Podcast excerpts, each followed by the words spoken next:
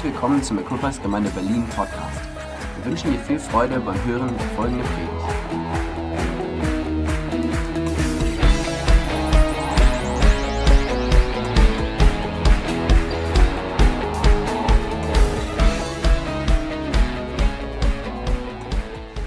Sehr cool. Wir wollen in das Wort Gottes springen. Heute Nachmittag weil das Wort Gottes ist das, was uns Kraft gibt und ähm, Power gibt, oder?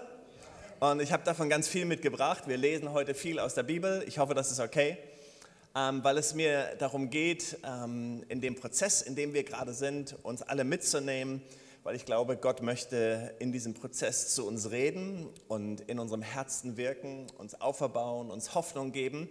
Heute ging alles um Hoffnung, wenn ihr auf die Lieder geachtet habt.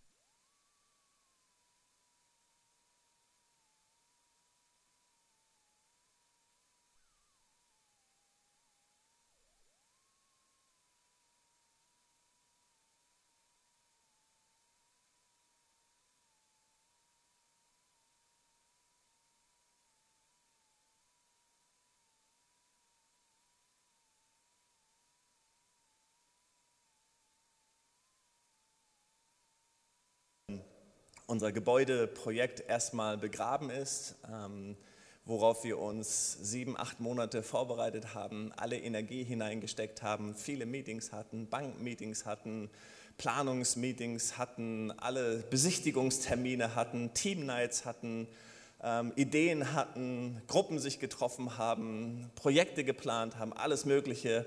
Wir haben uns darauf vorbereitet. Ähm, wir haben immer so gesagt, wann ist der Einzugstermin? Das ist das Einzige, woran wir noch gedacht haben. Und dann hatten wir am Freitag vergangener Woche ähm, oder vor, vorherige Woche gehört, dass die Bank ausgestiegen ist aus dem Projekt aufgrund des Gutachtens. Und am Sonntag habe ich ein bisschen darüber ges gesprochen und gepredigt und habe auch tolles Feedback bekommen. Und viele haben gesagt, Mensch, hast du denn das schon alles so verarbeitet? Ist denn das schon, gehen wir jetzt so einfach in den nächsten Schritt? Gehen wir jetzt einfach so über zum nächsten? Und nee, ich bin da mittendrin. Und ich möchte euch gerne mit reinnehmen in meinen Prozess, wie ich das letzten Sonntag schon gemacht habe, weil ich glaube, wir können in solchen Prozessen unglaublich viel lernen. Ähm, weil es hat etwas mit Hoffnung zu tun. Es hat etwas mit dem zu tun, was wir oft proklamieren, was wir oft singen, was wir oft sagen. Und dann hört man Leute und die sind ganz geistlich und ja, wir haben Hoffnung und wir glauben und wir haben Zuversicht. Aber dann geht es darum, wie gehen wir mit solchen schwierigen Phasen in unserem Leben um? Was machen wir, was machen wir damit und wie gehen wir damit um? Ich kann das im Gemeindeleben immer wieder sehen, wie Leute mit schwierigen Phasen umgehen.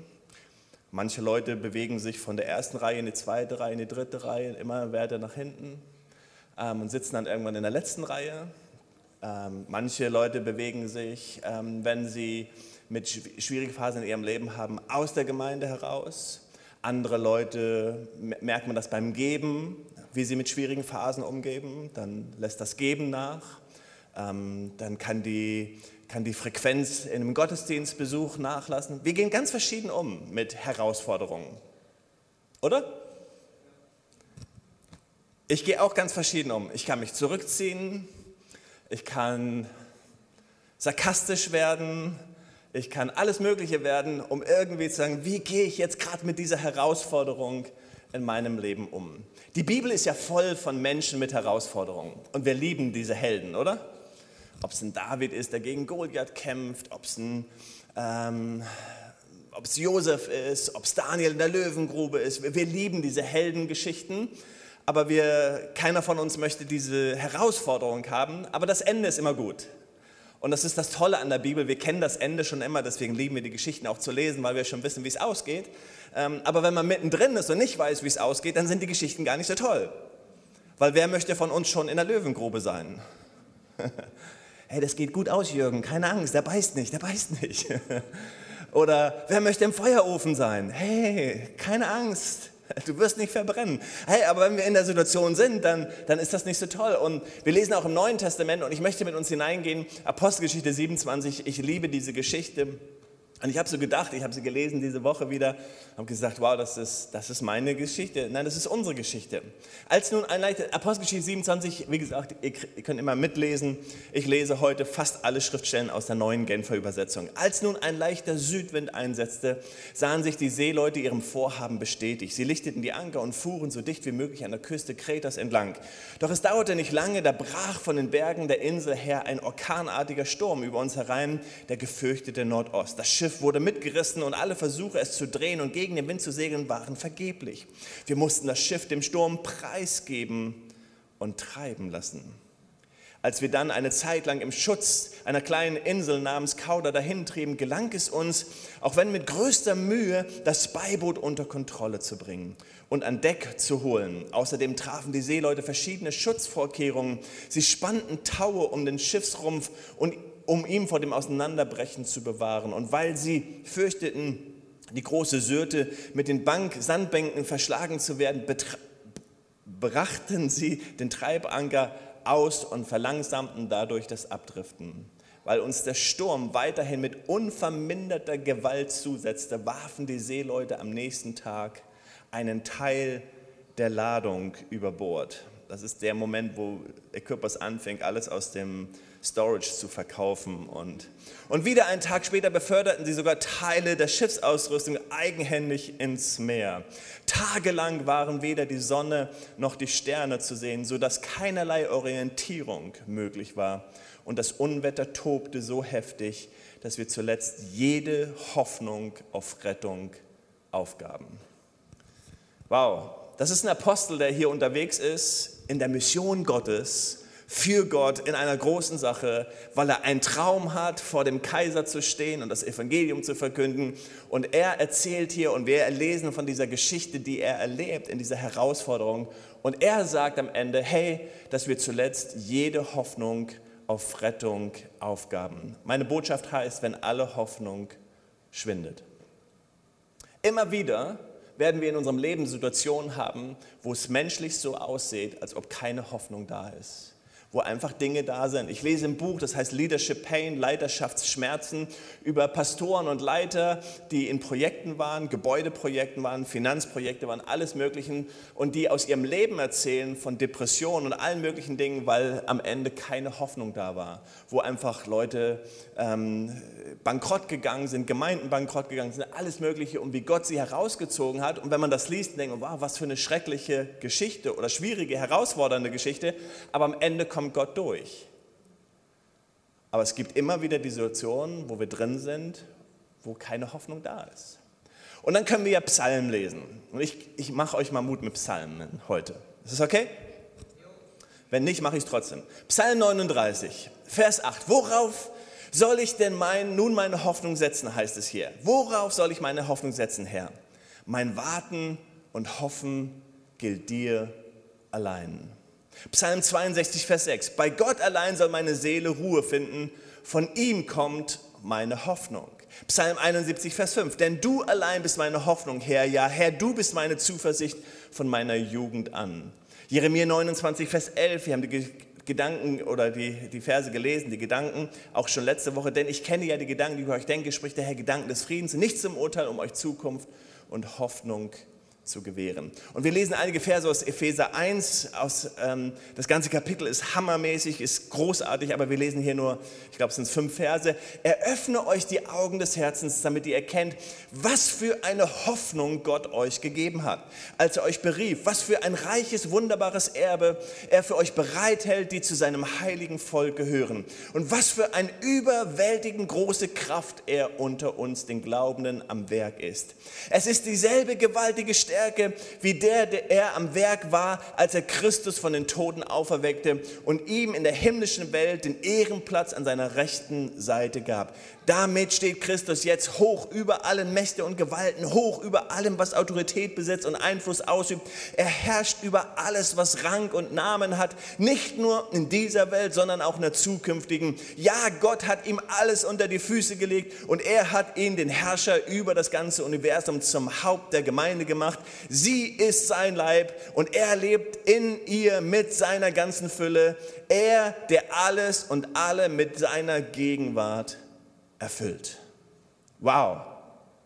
Das ist Hoffnung, oder? Das ist Hoffnung. Come on. Das ist Jesus, der über allem steht. Hey, in ihm ist Hoffnung, in ihm ist Zuversicht. Und wenn wir manchmal in Situationen kommen, wo unsere Hoffnung herausgefordert wird, wo Dinge nicht so laufen wie wir, dann reagieren wir genauso, wie es uns jetzt vielleicht gerade geht und wie du gerade so innerlich denkst. Ja, ich höre, was du sagst. Ja, ich weiß, dass es stimmt. Aber ich spüre das überhaupt nicht in meinem Leben.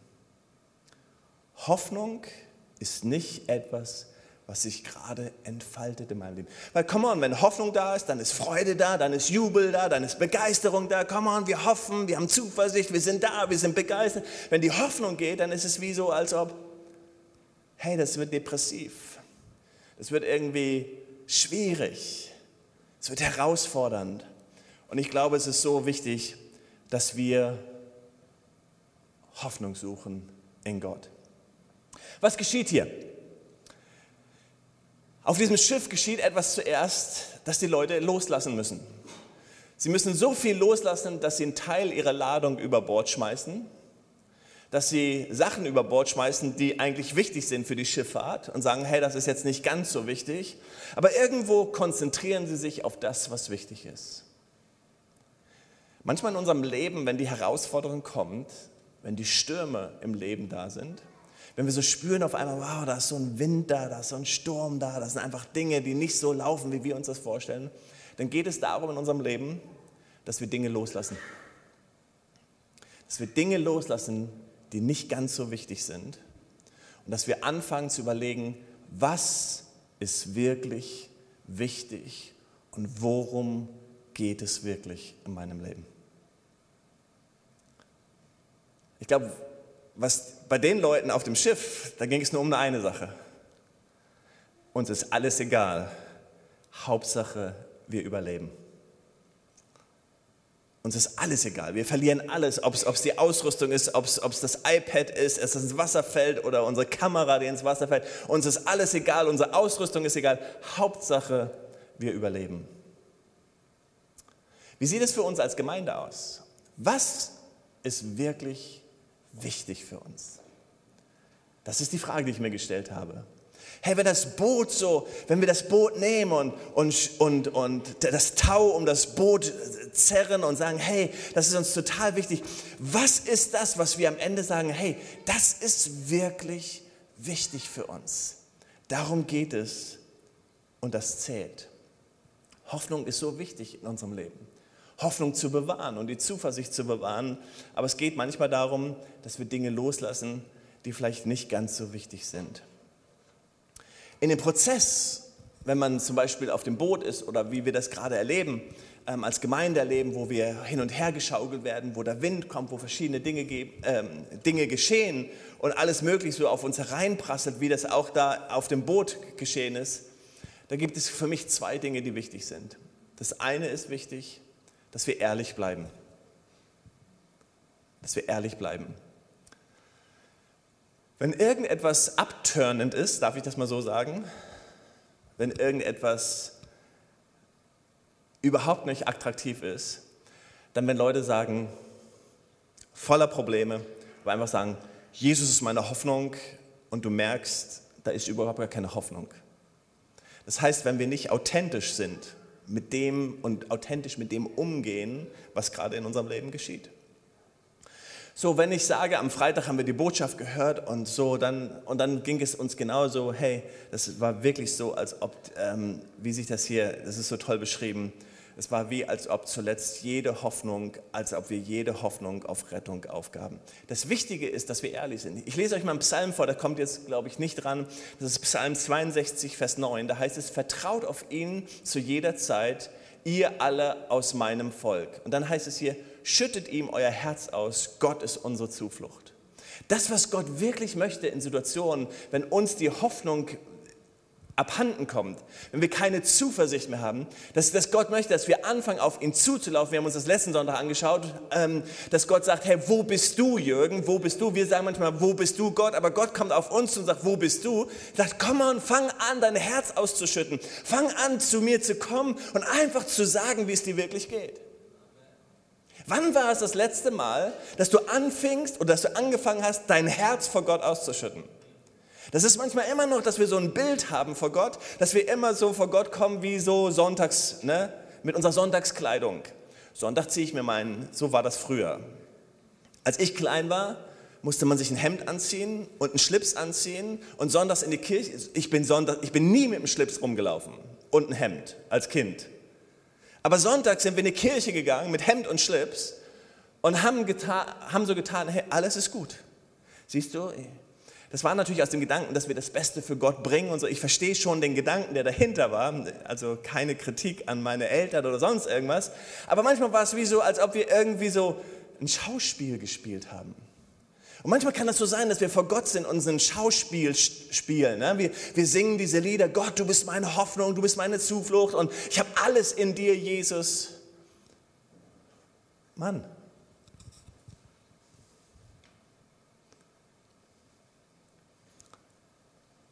Ich habe etwas auf dem Herzen heute.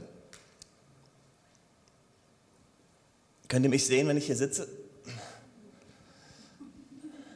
Ich habe auf dem Herzen, dass wir eine Runde tiefer gehen.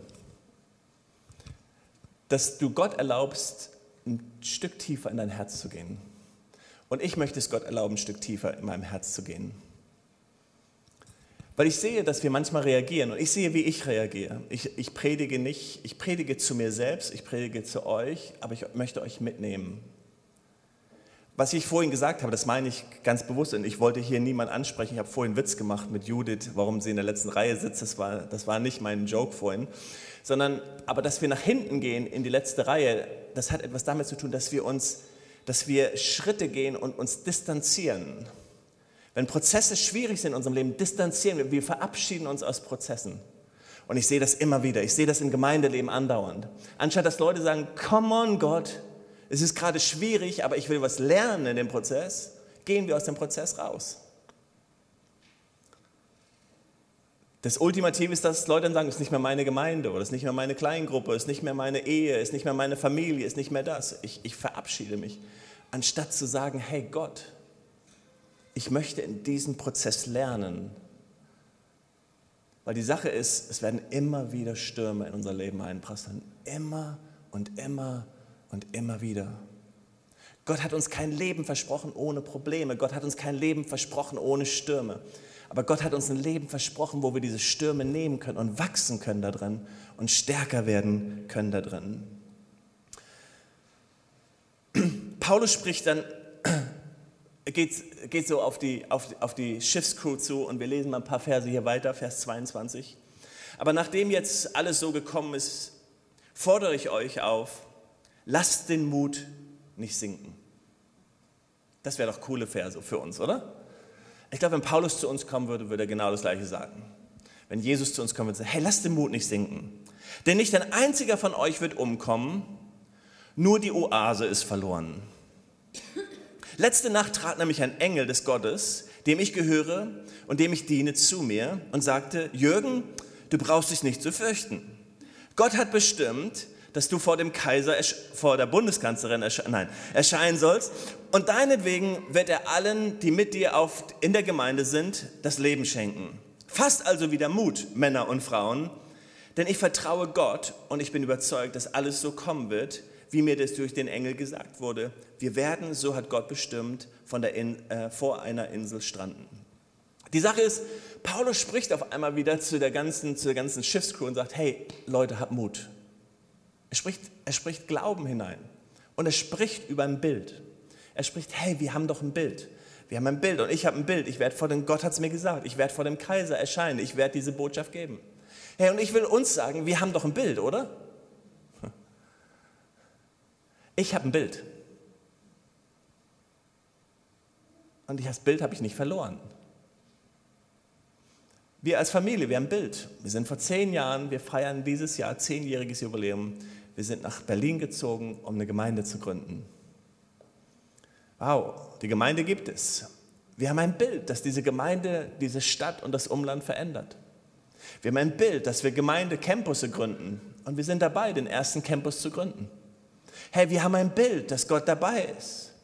Wir haben, wir haben ein Bild von dem, was Gott gesagt hat, was er tun möchte. Und wenn wir in die Bibel schauen, dann wissen wir, Jesus hat ein Bild, Josef hat ein Bild, Mose hat ein Bild, Paulus hat ein Bild. Menschen haben Bilder, die sie antreibt.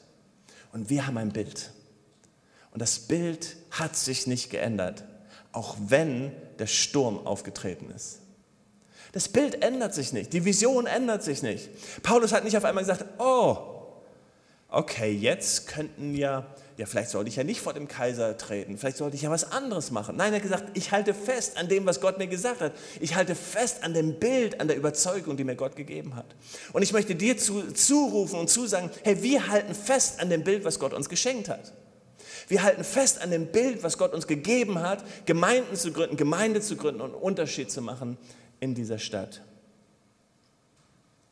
Vers 29. Jetzt packte sie die Angst wir könnten irgendwo vor der Küste auf ein Riff auflaufen. Sie warfen vom Heck des Schiffes vier Anker aus und wünschten sehnlichst den Tag herbei. In ihrer Verzweiflung machten sie sogar einen Versuch, das Schiff zu verlassen und zu fliehen. Unter dem Vorwand, sie wollten auch vom Bug aus Anker ausbringen, ließen sie das Beiboot zu Wasser. Doch Paulus warnte den Hauptmann und die Soldaten, wenn diese Männer nicht auf dem Schiff bleiben, habt ihr keine Chance gerettet zu werden. Da kappten die Soldaten die Taue des Beibootes und ließen es davontreiben. Die Sache ist die, die wir lernen müssen, alle in unserem Leben immer wieder. Das ist die Ruhe zu finden im Sturm. Die Ruhe zu finden im Sturm. Paulus oder in der Geschichte hier heißt es, dass sie vier Anker ausgeworfen haben.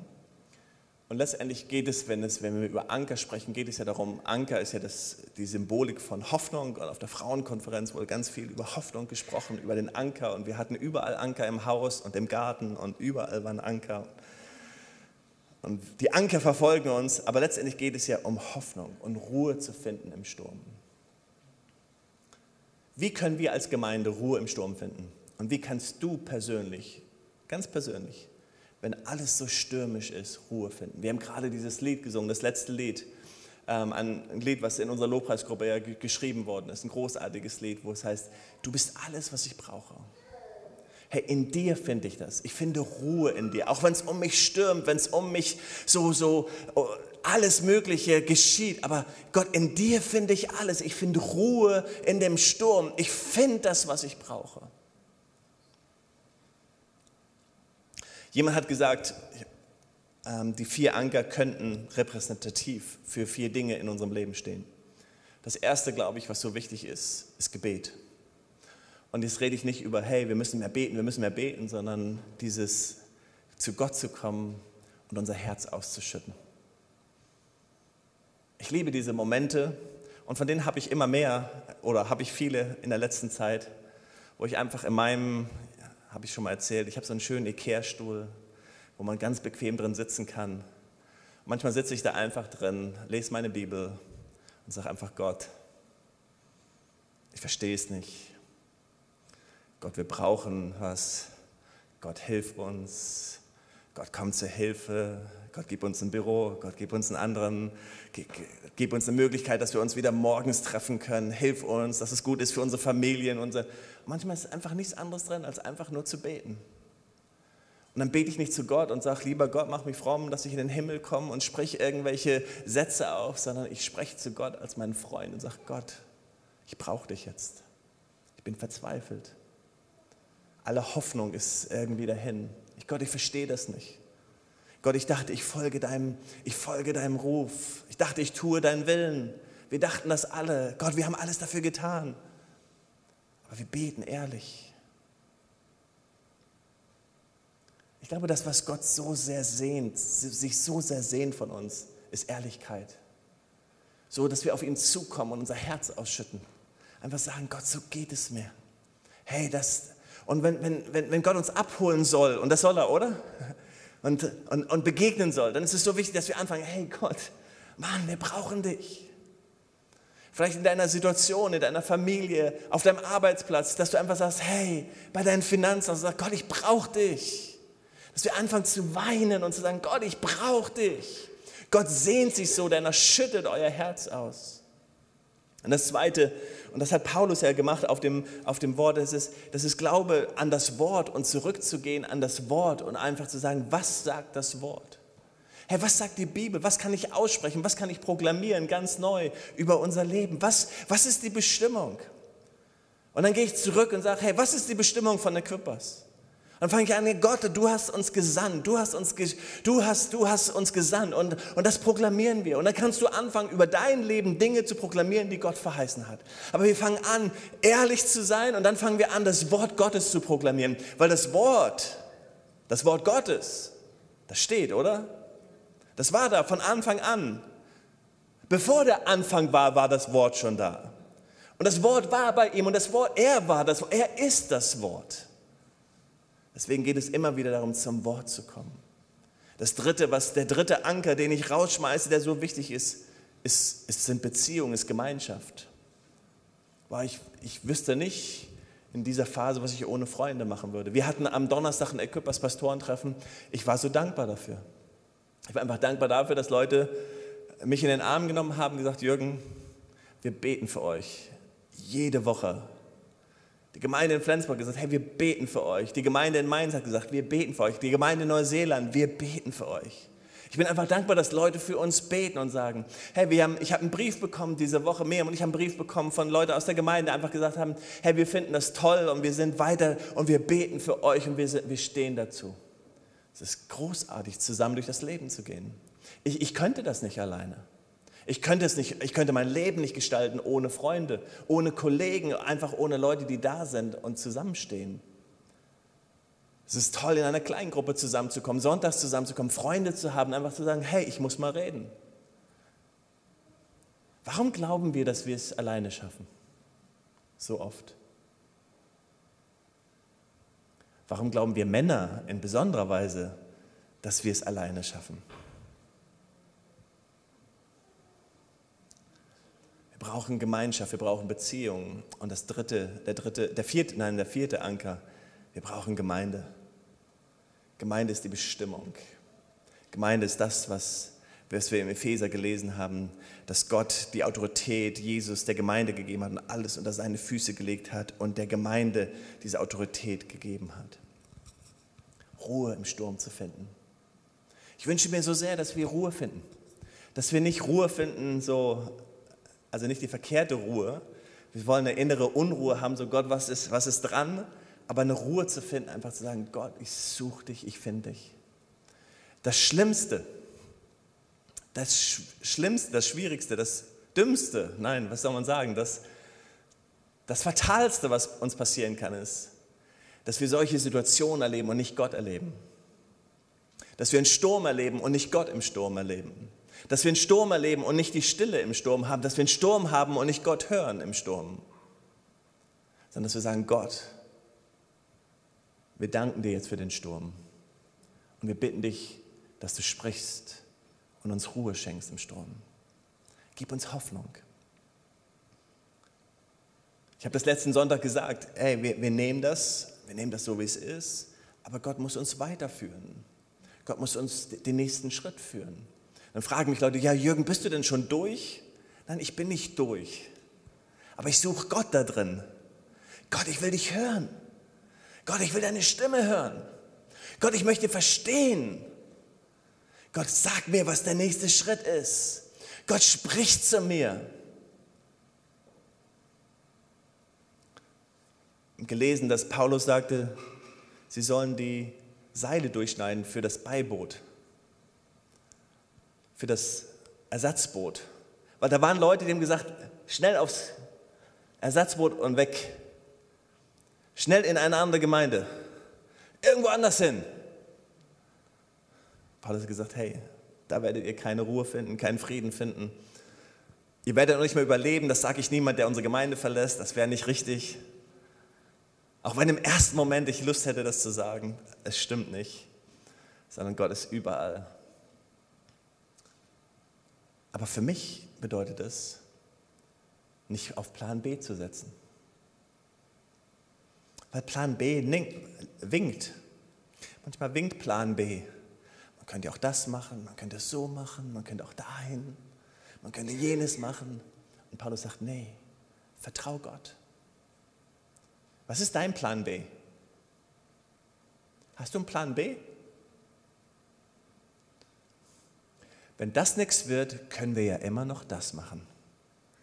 Wenn das hier nicht gut geht und das nicht so wird, wie ich mir das vorstelle, dann können wir ja immer noch diese Entscheidung treffen. Plan B. Plan B ist niemals gesegnet. Ich habe so viele Plan Bs in meinem Leben. Ich habe wirklich Plan Bs. Die sind da manchmal. Und manchmal hole ich sie sogar raus und denke so, Gott, ist es das? Möchtest du mir sagen, dass, dass dieses dran ist oder jenes dran ist? Und dann sagt Gott meistens, Jürgen, hol das Messer raus und schneid den Plan B durch. Vertrau mir. Aber dann sagt Paulus auch, stärke dich. In 33 bis 36, wir lesen die Verse auch.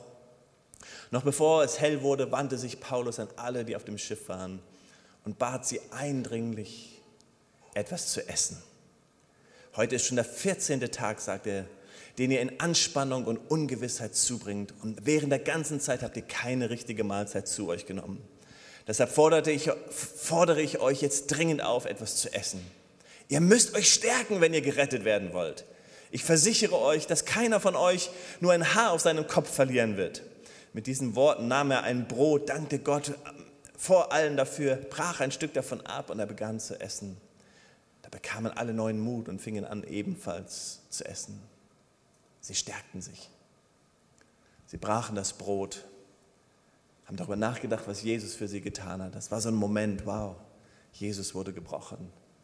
Wir sind vielleicht so und fühlen uns so. Und dann fingen sie an, das Brot zu essen, zu teilen. Und sie fingen an, gestärkt zu werden. Und ich glaube, darum geht es.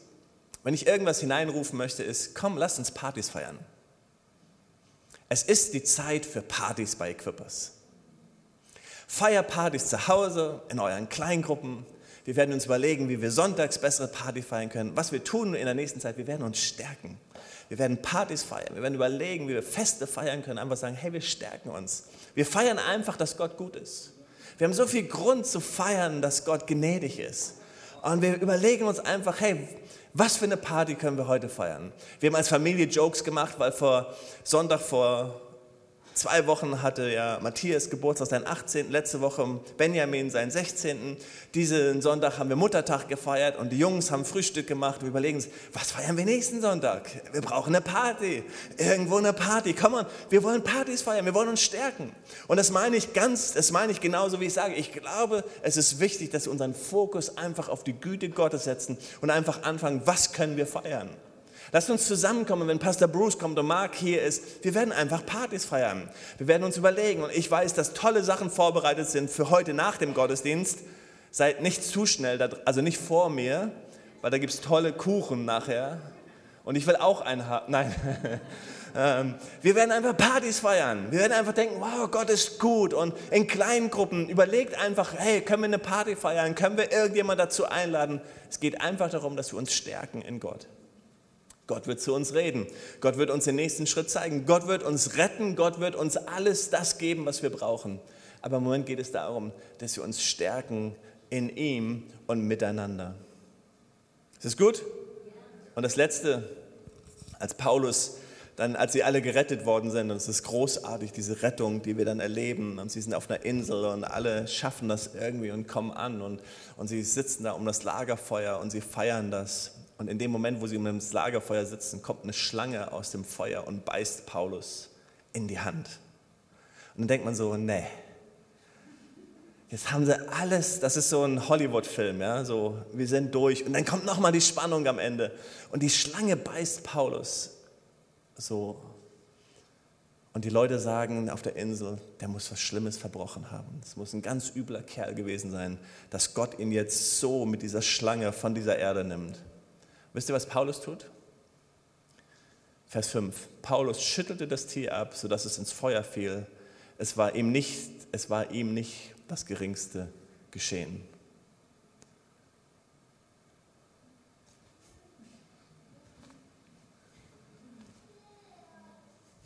Das machen wir heute. Die Schlange hat zugebissen und wir machen. Schütteln es ab. Das ist das, was ich spüre prophetisch. Abschütteln. Hey, die Schlange beißt zu und wir machen. Weg in Jesu Namen. Schütteln es ab. Wir denken so, oh, was ist alles geschehen? Ganz schlimm, Sünde und diese. Schütteln es ab in Jesu Namen. Weg, ab ins Feuer. Zurück, wo du hergekommen bist, ins Feuer. Schüttel es ab. Und in deinem Leben, manchmal musst du einfach sagen, ich schüttel es ab in Jesu Namen. Und dann kommen Sachen und dann denkst du, oh, ich bin gerade durch. Und dann kommen Sachen und dann erlebst du Dinge in deiner Familie und mit deinen Kindern und in deinem Beruf. Und sag, ich sage dir, schüttel es ab in Jesu Namen. Manchmal dann denkst du, wow, was ist jetzt auf einmal los? Schüttel es ab in Jesu Namen. Und dann sind Leute, oh, ich bin gerade so eine schwierige Zeit durch, es kommt schon wieder was. Schüttel es ab in Jesu Namen. Kann man nicht, nicht wieder nehmen und, oh, jetzt fängt das wieder von vorne. Nein, schüttel es ab. Paulus, oh, jetzt fängt es wieder von vorne an und was ist? Nein, schüttel es ab in Jesu Namen. Das ist eine Autorität, die Paulus hat und sagt, nee, nee, wir sind durch. Gott hat das gemacht, was er wollte. In Jesu Namen, wir sind durch als Gemeinde. Wir stehen noch nicht vor dem Kaiser. Wir haben auch noch nicht das Gebäude, aber wir sind durch. Wir schütteln es ab. Das ist prophetisch heute. Hey, schüttel es ab. Und wenn es kommen möchte und, und aber, aber schüttel es ab in Jesu Namen. Und wenn jemand zu dir kommt, ah, schüttel es ab in Jesu Namen. Ab ins Feuer. Hey, Gott, Gott hat was für uns. Gott hat einen Weg für uns. Aber manchmal musst einfach nehmen, hey, ich schüttel es ab in Jesu Namen. Ich schüttel es ab.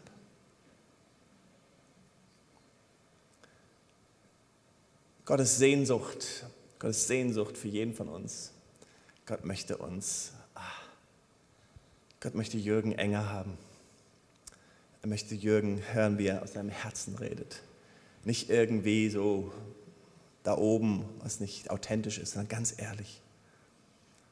Und wenn wir dann zu ihm kommen und ehrlich sind, dann gibt Gott uns neue Hoffnung. Er gibt uns Zuversicht. Und damit bin ich durch. Ich habe Hoffnung. Ich habe Hoffnung. Der Prozess, hm, da sind wir mittendrin. Aber wenn die Schlange kommt, schüttel ich es ab in Jesu Namen. Könnt ihr das auch? Ich darf keinen Depp machen, weil meine Jungs sagen immer, das geht nicht. Aber ich, man könnte dieses Abschütteln. Nein, okay. Hey, wie wäre es, wenn wir zusammen beten?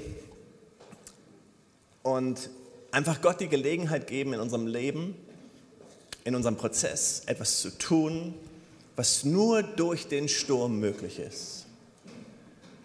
Es gibt Dinge, die kann Gott nicht tun, es sei denn, wir geben ihm die Erlaubnis. Wir sagen, Gott, Gott, tue ein Wunder. Gebrauche den Sturm in meinem Leben. Gott, ich möchte authentisch sein, ich möchte ehrlich sein. Ich möchte tiefer in deine Gegenwart kommen. Aber ich will nicht erlauben, dass eine Wurzel der Bitterkeit entsteht. Hey, das ist das Zweite, was oft in unserem Leben geschieht. Wir ziehen uns zurück. Wir gehen einen Schritt weiter. Wir sind nicht ehrlich. Aber die Bibel sagt, wir sollen Bitter, Bitterkeit keinen Raum geben. In Hebräer 12, Vers 15 steht, achte darauf, dass niemand sich selbst von Gottes Gnade ausschließt.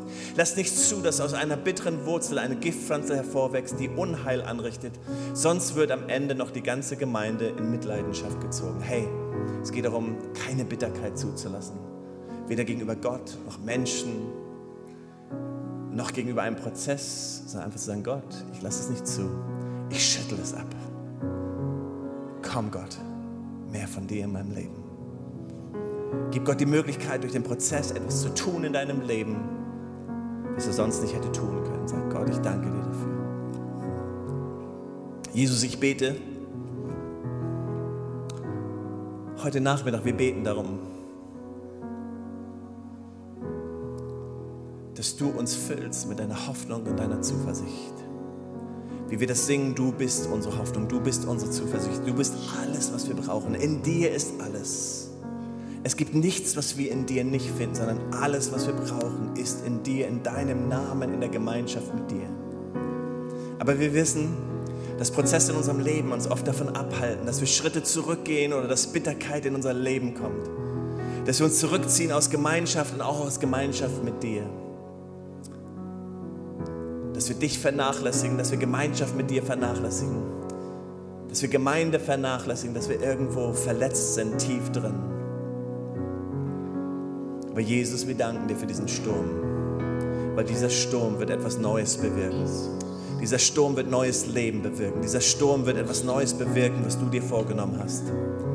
Und Satan, wir schütteln dich ab. Feind und Sünde, wir schütteln dich ab. In Jesu Namen alles, was gegen Gott ist und seinen Willen ist, wir schütteln es ab in Jesu Namen. Gott, wir laden dich ein, mehr von dir. Wir laden ein, mehr von dir, von deiner Kraft, von deiner Gemeinschaft, von deiner Heiligkeit in unserem Leben. Wir laden dich ein, dass wir mehr von dir hören, mehr von deinem Wort aufnehmen können. Wir wollen mehr von dir, Jesus.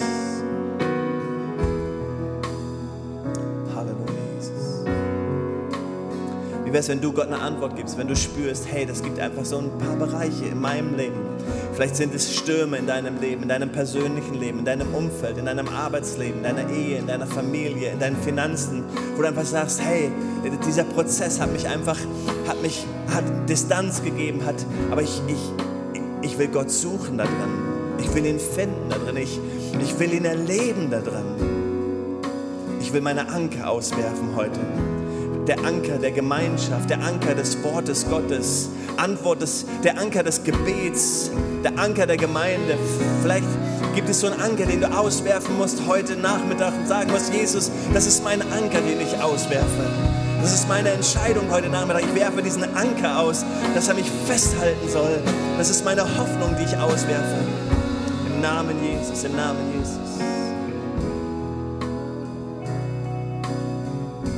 Jesus, wir bitten dich, dass du sprichst. Heiliger Geist, wir bitten dich, dass du redest heute Nachmittag. Du weißt, was wir brauchen. Du weißt, welche Entscheidungen wichtig sind. Für Familien, für junge Familien. Ich sehe, dass Leute angegriffen werden. Ich sehe, wie Familien angegriffen werden. Es ist wie so, als Pfeile auf euch geworfen werden. Manchmal sind es Pfeile der Krankheit, der Anfechtung auch. Manchmal geht es dann um Kinder und, und, und, und Situationen. Aber Gott möchte euch sagen, Gott möchte euch zusprechen. Ich möchte euch zusprechen im Namen Jesus, dass Autorität in, eurer, in, in, in euren Gebeten liegt, dass Autorität liegt in eurem Leben und ihr es abschütteln könnt. Haltet fest an diesem Anker. Im Namen Jesus, im Namen Jesus. Halleluja. Ich sehe, wie Menschen herausgefordert werden in ihrem Berufsleben. Gott zeigt mir gerade so Situationen und es sind Menschen hier, die in, in ihrem Job auf einmal Herausforderungen spüren. Und Aber du darfst diesen Anker auswerfen. Und es kommt eine neue Sicherheit, ein neues Feststehen. Von meinem inneren Bild sehe ich gerade, wie, wie Menschen herausgefordert werden. Und es ist, es ist wie so, als ob so eine Drucksituation entsteht. Aber, aber Gott wird dir, Gott gibt dir Autorität. Und man weiß, nein, ich stehe hier und ich bin hier gesetzt von Gott. Es kommt Ruhe in dem Sturm. Es kommt Ruhe in dem Sturm. Ich spreche das aus über Familien, über Ehepaare, über finanzielle Situationen, über Jobsituationen. Es kommt Ruhe im Sturm, es kommt Ruhe im Sturm, es kommt Ruhe im Sturm.